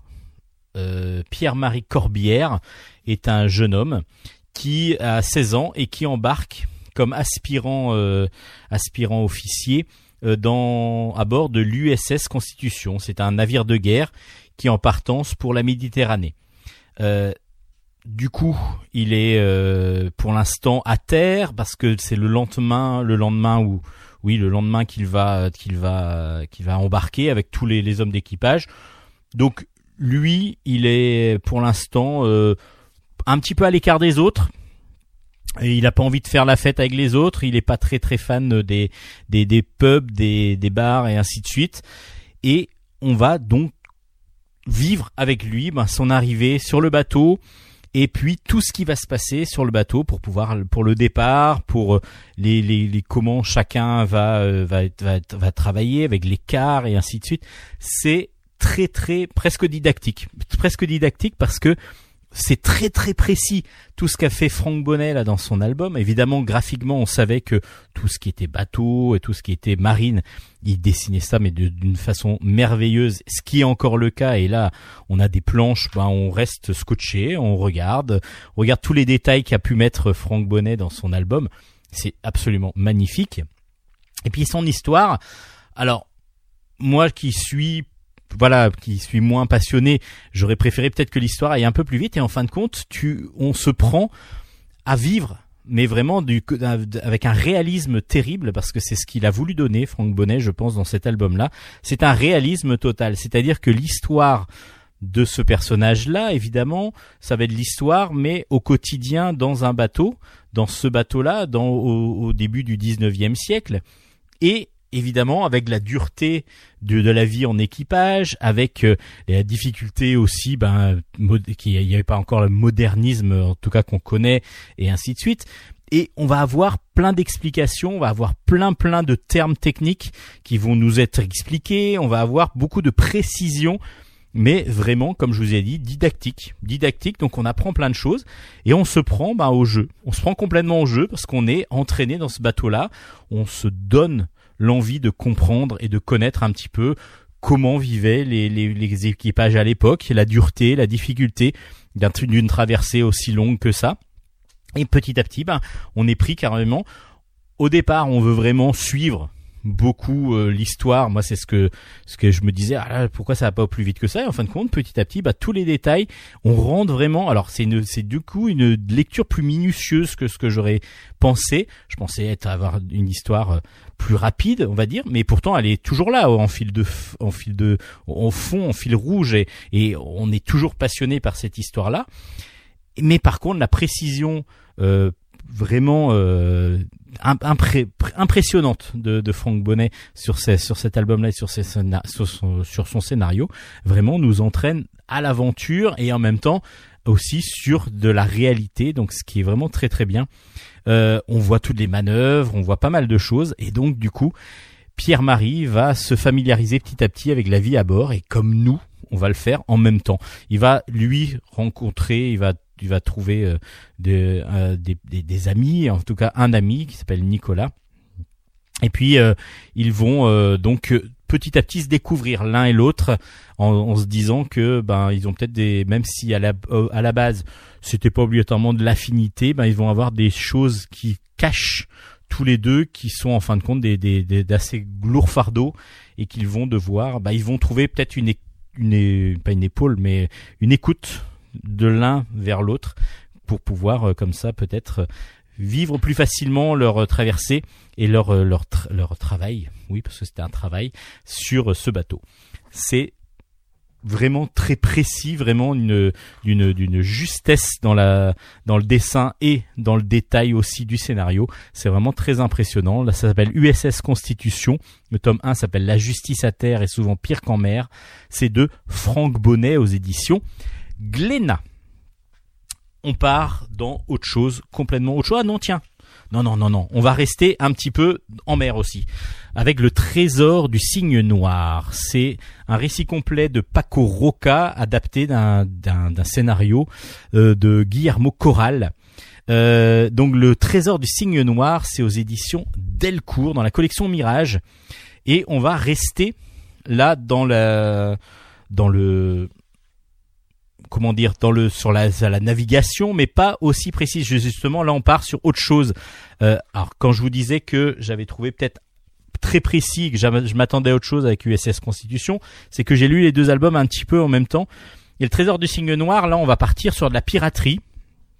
À part que on est sur pas de la piraterie, mais on est sur la, enfin la piraterie et en même temps de la piraterie moderne aussi. Je vous explique. Un trésor pirate a été retrouvé au large de Gibraltar euh, et du coup c'est des milliers de de, de, de, un trésor de milliers de, de pièces d'or, euh, de milliers de pièces d'argent aussi. C'est donc un un groupe un groupe de recherche euh, américain euh, privé qui a retrouvé ce trésor là, mais le, le gouvernement euh, espagnol demande à, à, récupérer le trésor parce que pour eux c'est le trésor qui a été récupéré dans une épave, une épave au large de Gibraltar, qui serait donc un bateau espagnol qui aurait coulé en arrivant euh, de, des États-Unis. En tout cas, il faut qu'il le prouve.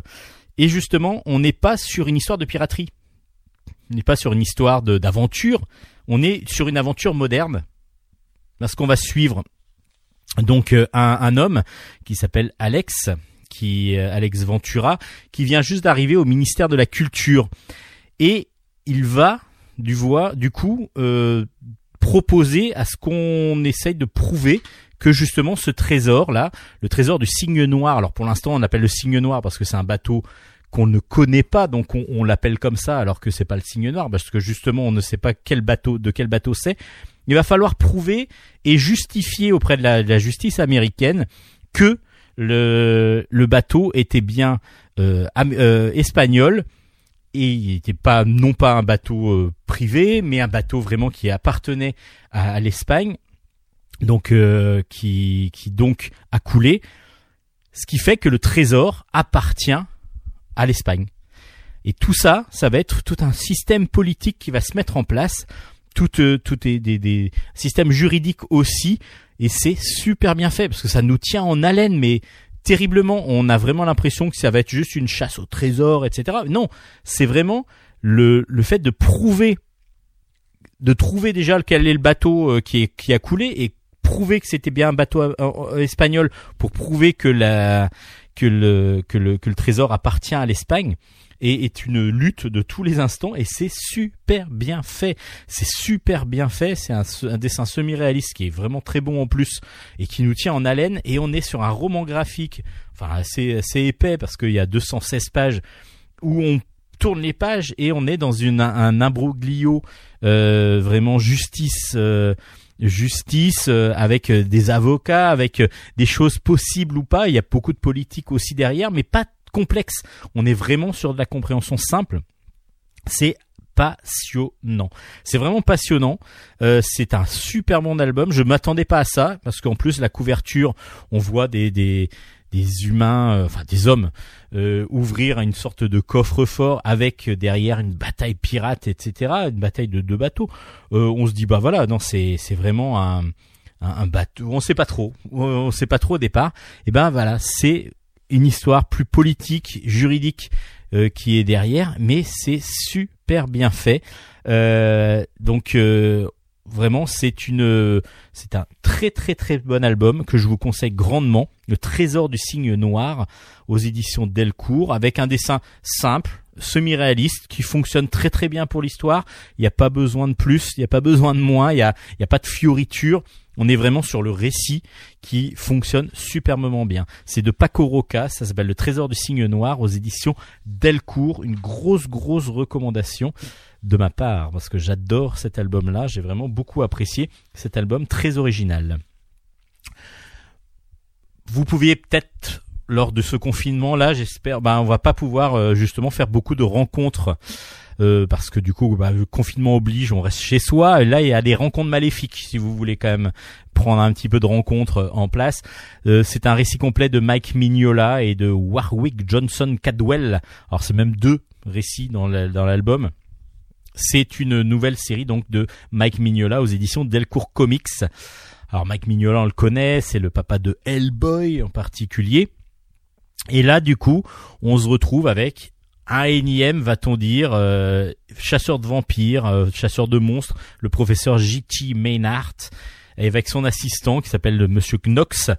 Et du coup, euh, ils vont partir à l'aventure. On les retrouve à l'aventure, toujours dans des dans, dans, dans des lieux assez euh, assez lointains, dans les Carpates et ainsi de suite, pour la recherche et la découverte de différents monstres, de différents. Alors là, c'est les vampires sur le premier. Euh, ce sont des chasseurs de monstres, de vampires, de loups-garous, des autres, des ghouls. Donc du coup, ils vont aller euh, à travers le monde. Alors, on a l'impression de voir quelque chose de assez connu. Euh, c'est vrai que Mike Mignola utilise beaucoup ce, ce, ce ressort euh, comme ça dans, dans, ses, dans ses aventures. À part que bah là, il y a un petit côté humoristique qui est vraiment pas sans déplaisir. On, on, on suit vraiment euh, ce, ces deux personnages assez bon qui se, qui se laissent même porter parce que sur la première aventure, par exemple, vous verrez, ils sont pas d'une grande utilité. Hein, ils sont plus spectateurs qu'autre chose. Après, euh, il y a le côté humoristique et puis le dessin de Warwick Johnson Cadwell. Alors souvent ceux qui travaillent avec Mike Mignola essayent de travailler façon Mike Mignola. Et ce que j'ai bien aimé, c'est que là ils s'en détachent un petit peu, même si on retrouve évidemment des ambiances assez sombres par moment avec euh, pas mal d'aplats noirs, mais on, se détache graphiquement du dessin. On est sur un dessin plus rond, sur un dessin plus euh, plus rigolo justement, et ce qui donne peut-être aussi le côté plus humoristique à l'album. Ça s'appelle Rencontre maléfique, rencontre au pluriel, parce que là il y a deux histoires dans cet album-là, et de toute façon il y a plusieurs personnages. Et c'est chez Delcourt Comics. On continue chez Delcourt Comics à sortir quasiment l'intégrale, voire l'intégrale totale, enfin l'intégrale totale, super, bravo, l'intégrale de des aventures et de des, des œuvres de Mike Mignola.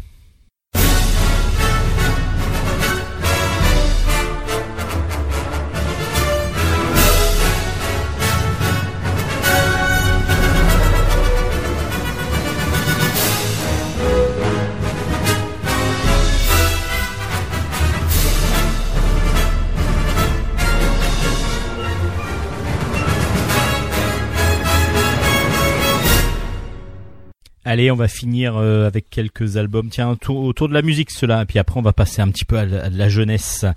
Euh, D'abord, Bluesman. Bluesman, c'est un scénario des dessins de Raoul Arigno. C'est aux éditions Sarbacane. En Bluesman est très très intéressant. C'est autour de la musique et en même temps, la musique est plus en toile de fond qu'autre chose.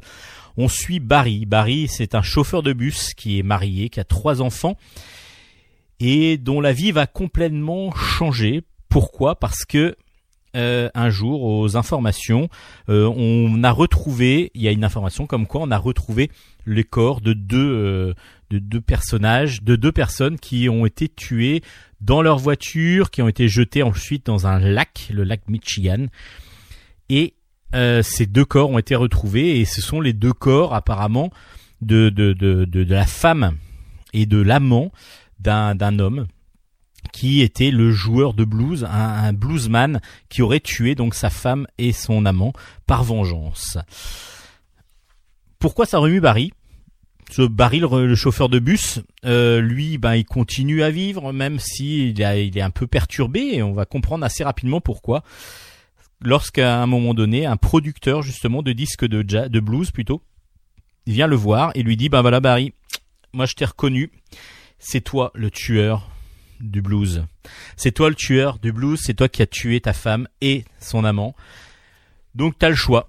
Soit tu bosses pour moi, tu refais des albums, voire des tournées, et puis euh, du coup je ne te dénonce pas la police. Soit je te dénonce, et là bah tu vis, tu, finis ta vie, même si tu as réussi à changer de vie et à, à, trouver une vie, un équilibre de vie euh, dans ton, dans ton, bah voilà, en, en trouvant une femme et qui t'a donné trois enfants ou alors bah voilà. Donc il lui fait du chantage il le fait chanter et du coup se retrouve Barry se retrouve euh, entre le cul entre deux chaises dirons-nous et il va devoir ben justement mentir à sa femme qui est en plus de plus en plus proche du révérend. Tiens, tiens ça ça va pas obligatoirement l'inspirer. Euh, mais le gros problème c'est que sa vie elle est bien quoi. Sa vie est maintenant elle est devenue euh, heureuse elle est devenue euh, simple mais joyeuse Et du coup, ben le blues, le blues pour devenir un bon bluesman, il faut vraiment avoir des choses à dire, mais des choses dures, des choses graves. C'est vraiment le l'âme du blues. C'est vraiment la difficulté de la vie. C'est vraiment la, la dureté de la vie qui fait que le blues en est aussi bon que ça. Il va donc quand même se laisser convaincre. Il va repartir un petit peu sur les routes. Après, je vous en dis pas trop. C'est vraiment très très bien fait. Alors le dessin, le dessin euh, est très très original. On a des personnages qui sont campés, mais plus par leur physique que par euh, la le trait. Alors je vous explique. D'abord, c'est un dessin euh, style ben euh, encre, enfin comment dire, à l'aquarelle. Je pense que c'est de des, des, originaux à, l'aquarelle et du coup ça donne des ambiances avec des des il n'y a pas de traits vraiment il a pas les formes sont sont tracées mais sans plus il n'y a pas de de traits très noirs très très précis et puis encore moins précis, bah par exemple Barry, c'est une grosse une grosse baraque, une sorte de grosse boule avec une toute petite tête, toute petite tête. Alors c'est très bizarre parce que les personnages sont comme ça, presque caricaturaux, comme si c'était fantasmé quasiment, une toute petite tête et on ne voit quasiment jamais les expressions des personnages parce que on n'a pas le visage. Il y a, les, les personnages sont presque fantomatiques. Euh, mais par contre, par exemple, euh, sa femme ou alors la, la, la, chanteuse avec qui, à qui, avec qui va de faire du blues justement et qui va, qui va, avec qui va devenir, donc dont il va devenir guitariste, a un très très long nez. Donc ça fait très cartoon d'un côté et en même temps il n'y a pas d'expression du visage donc ce qui fait qu'on on ressent pas les émotions. C'est c'est très très original et en même temps on est entraîné dans cette histoire on se demande est-ce que euh, il va s'en sortir, qu'est-ce qu'il va faire? Et ainsi de suite. C'est assez euh, prenant et très original point de vue graphisme. Le graphisme est vraiment euh, l'originalité de cet album avec bah, le propos qui nous entraîne assez facilement dans l'histoire. Peut-être un petit peu plus, comment dire, un peu plus mitigé sur la fin. Mais bon, en tout cas, faites-vous votre opinion et surtout graphiquement, n'hésitez pas à aller voir cet album qui s'appelle Bluesman aux éditions Sarbacane qui est d'une originalité assez grande, ce qui fait que ben voilà, il faut le signaler parce que c'est pas toujours euh, on a toujours des choses assez formatées, enfin on a souvent des choses assez formatées dans les albums de bande dessinée. Euh, dans le point de vue graphisme, quand il y a un graphisme qui fonctionne, ben on se retrouve avec quelque chose d'assez assez glissé, va-t-on dire, dans le style graphique. Là, on est vraiment sur une originalité graphique totale.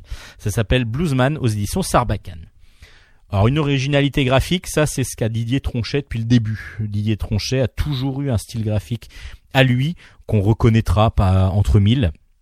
Et là, le chanteur perdu, le tome, le, nouvel album qui vient de sortir aux éditions Dupuis dans la collection Air Libre ne dérogera pas à la règle. On retrouve du Didier Tronchet comme on l'adore, euh, avec un dessin euh, euh, un petit peu voilà lancé comme ça, avec beaucoup de couleurs. lancé comme ça sur le sur le sur la planche et des, des superbes couleurs à chaque fois et puis c'est souvent le propos le propos qui est vraiment très intéressant là euh, c'est euh, un album qu'il va, qui lui est très proche apparemment parce que c'est un album quasiment vécu. Euh, on trouve, on rencontre Jean, Jean qui est un bibliothécaire qui est qui fait un burn-out. Alors un burn-out de bibliothèque, c'est un peu bizarre, mais en tout cas, voilà, c'est aussi déjà déjà un propos un petit peu rigolo de, de la part de Tronchet, c'est que se, de, se dire que peut-être le personnage qui pourrait faire le moins le burn-out, c'est peut-être un bibliothécaire, ou c'est quand même plutôt calme et ainsi de suite. Bon, là, il fait un burn-out, il ne veut plus entendre parler de livres, de disques, etc. Et puis un jour, il va décider de retrouver Rémi B. Rémi B, c'est un chanteur, un chanteur qui n'a sorti qu'un album et il va partir sur les traces de ce chanteur. Alors pourquoi? Parce que il veut euh, voir, euh, il pense à passer à côté d'un, de, de, sa vie, de quelque chose comme ça, et il va se raccrocher à ce qui le rapproche le plus de son de son de son adolescence voire sa jeune adulte, lorsqu'il était de jeune adulte, jeune jeune étudiant.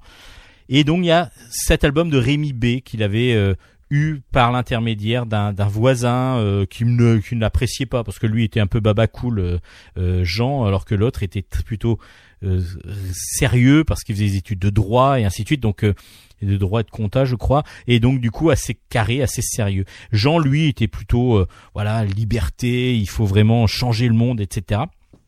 Et c'est ce que euh, c'est, il va quand même donc rechercher par cet album-là qui était donc le seul qu'il a écouté avec cette avec cet ami entre guillemets. Euh, c'est l'album de, de, de, de Rémi B.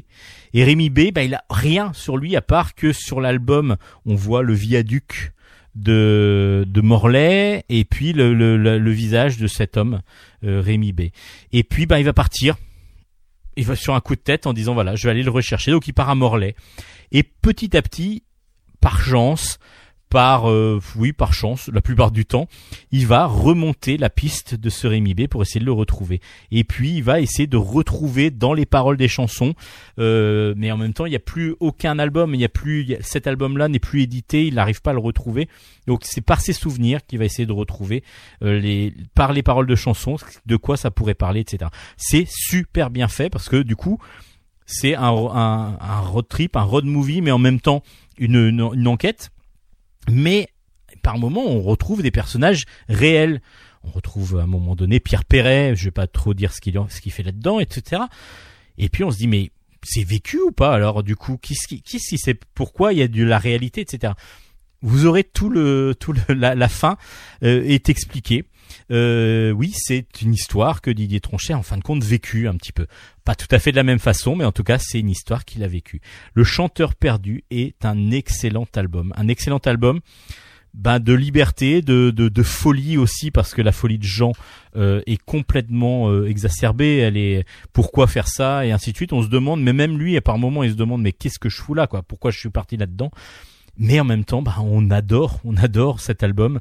Euh, moi, j'ai adoré, adoré parce que graphiquement, c'est toujours du Didier Tronchet avec euh, beaucoup d'humanité dans ses personnages, même s'ils sont un peu caricaturaux. Euh, graphiquement, mais les, les, les, couleurs sont sublimes. Et puis après, on retrouve l'humanité, l'humanisme plutôt de, de, Didier Tronchet, la, la, le, l'amour des hommes, je pense, on le retrouve, enfin des hommes, je veux dire, de l'homme hein, avec un grand H. Euh, on le ressent dans cet album-là encore une fois. Euh, moi, j'adore cet auteur. Je suis vraiment un fan absolu de ce qu'il fait. Bah, je vous recommande Le Chanteur Perdu. C'est pour moi un très très grand album, euh, vraiment euh, émouvant, tendre, avec beaucoup d'humour aussi, euh, et puis un délire de base euh, un, choix un choix de base de, de, scénario, un, pitch qui, qui, nous paraît complètement absurde et qui nous amène vers euh, quelque chose de, de très humain. Ça s'appelle Le Chanteur perdu euh, aux éditions Dupuis dans la collection Air Libre et c'est de Didier Tronchet, une grosse recommandation de Bulle stock.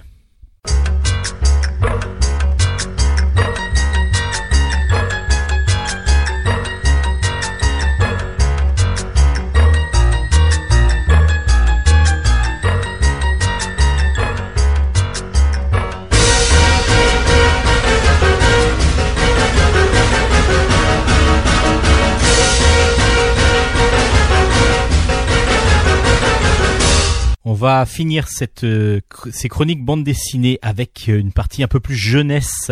Alors trois albums à vous présenter. Tout d'abord Sorcière Sorcière, tome 5. Ça s'appelle Le mystère du monstre noir.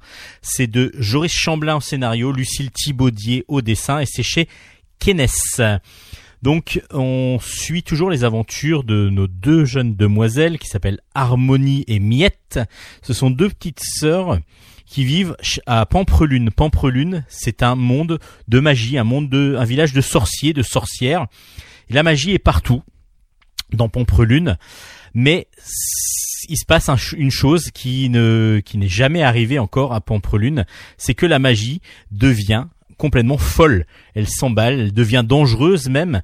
Et du coup, il y a Miette qui est victime d'un accident de balai fou, Harmonie qui donc euh, doit découvrir enfin pense qu'elle est la seule à pouvoir découvrir ce qui se passe et puis tenter de mettre fin à ce mystère, cette folie qui rend la magie euh, complètement euh, impossible à gérer.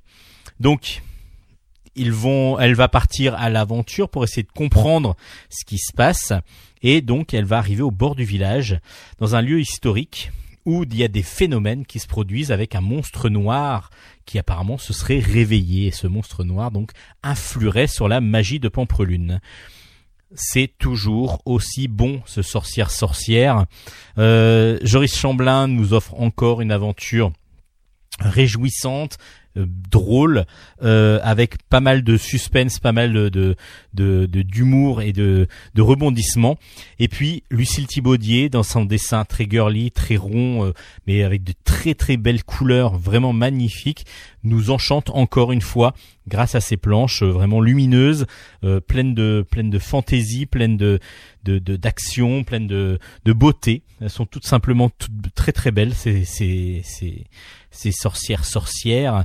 Euh, et donc on se plaît encore une fois à se retrouver à Pamprelune et on espère et on le sait même hein, je pense dès le début quasiment que Harmonie va réussir à trouver la solution. Ça s'appelle Sorcière sorcière, le tome 5 est sorti aux éditions Kenes.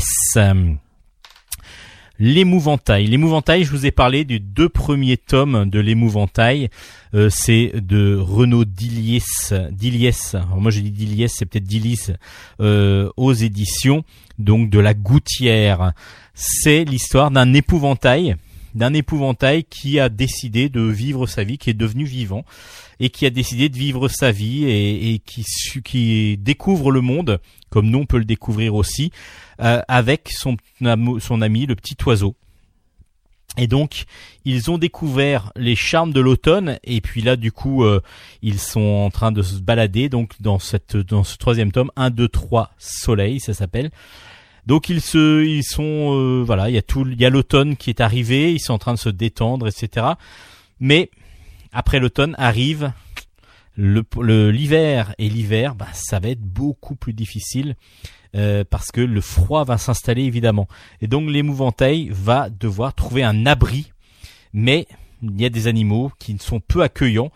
Euh, qui les attendent lorsqu'ils vont essayer de trouver justement un abri. Alors Renaud Dilise nous amène encore dans ce dans cette aventure toute tendre d'une poésie, d'une tendresse.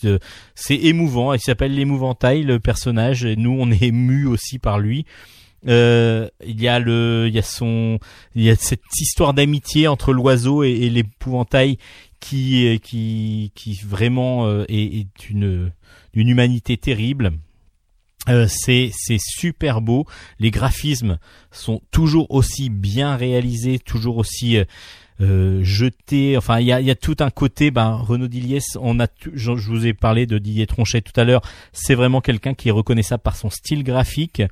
Et là, on reconnaît vraiment sa patte, encore une fois, mais il le met vraiment à la, dans, dans, dans, le, dans, dans un personnage qui va vraiment émouvoir aussi bien les adultes que les enfants. Les enfants vont être tenus. Alors en plus, c'est c'est une édition dans, dans les, éditions de la Gouttière.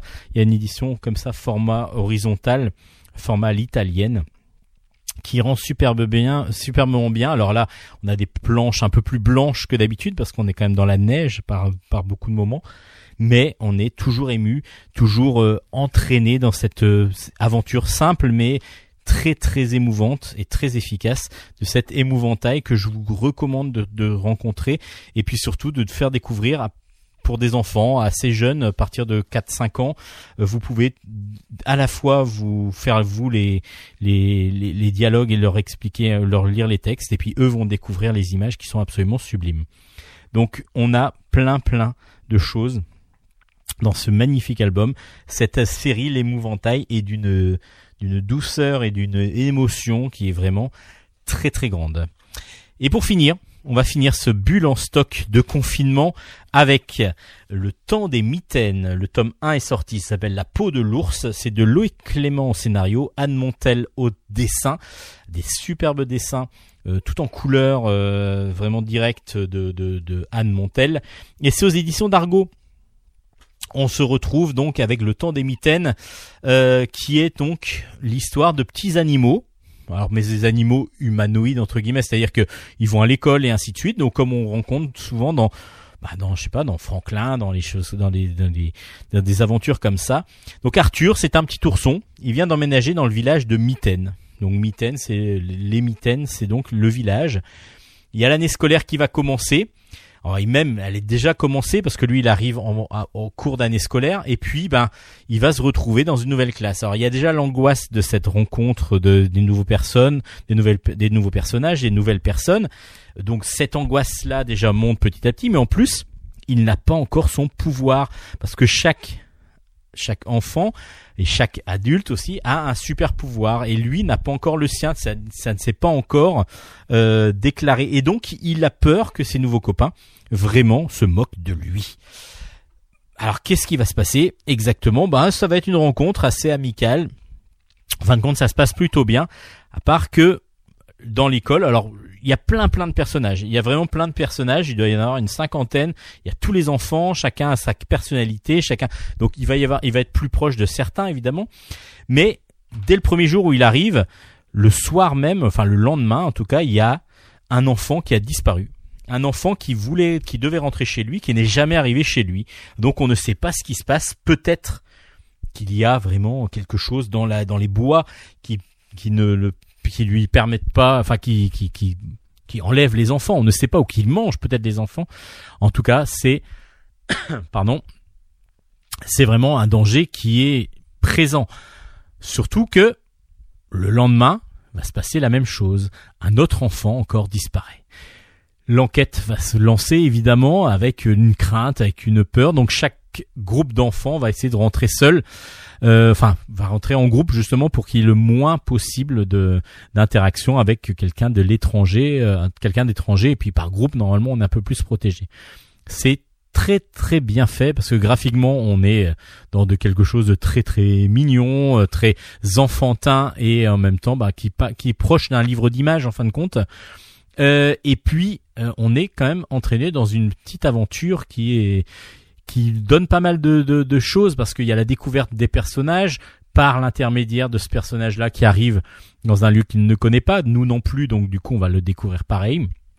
Avec lui en tout cas, par ses yeux et par le, parce que nous offre le, le, graphisme et le scénario. Et puis on a l'intrigue, l'intrigue qui est vraiment euh, plutôt prenante, plutôt prenante et on est surpris à la fin. Donc je vous en dis pas trop parce que du coup il y a une surprise quand même qui est plutôt pas mal trouvée.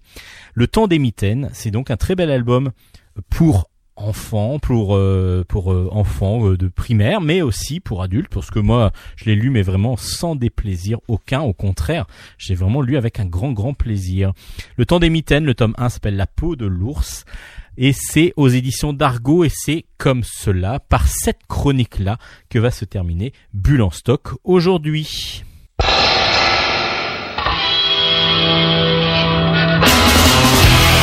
Voilà, c'était Bulle en stock, Bulle en stock de confinement. Alors on va essayer d'en faire une toutes les semaines. La semaine dernière, on avait eu un petit souci, euh, moi j'ai eu un petit souci de santé, donc je n'ai pas pu euh, faire l'émission. On se retrouve la semaine prochaine. Euh, j'espère que vous serez heureux quand même d'avoir un peu de nos nouvelles et un peu de l'émission toutes les semaines. Hélène, on la retrouve aussi bah, la semaine prochaine euh, pour ses chroniques manga.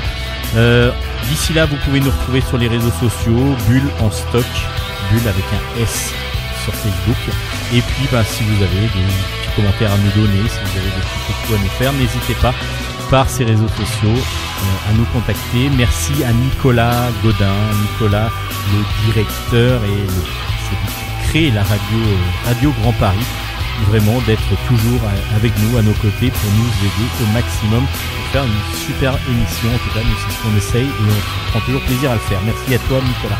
Allez, on se retrouve à la semaine prochaine. D'ici là, portez-vous bien, protégez-vous en tout cas enfermez-vous, restez chez vous, euh, essayez de lire un peu de bande dessinée si vous en avez, il y en a aussi en ligne, il y en a éventuellement, on peut peut-être en commander, il y a encore quelques librairies qui peuvent peut-être vous les envoyer. En tout cas d'ici là, portez-vous bien et on se dit à la semaine prochaine. Allez, bye bye bye bye, ciao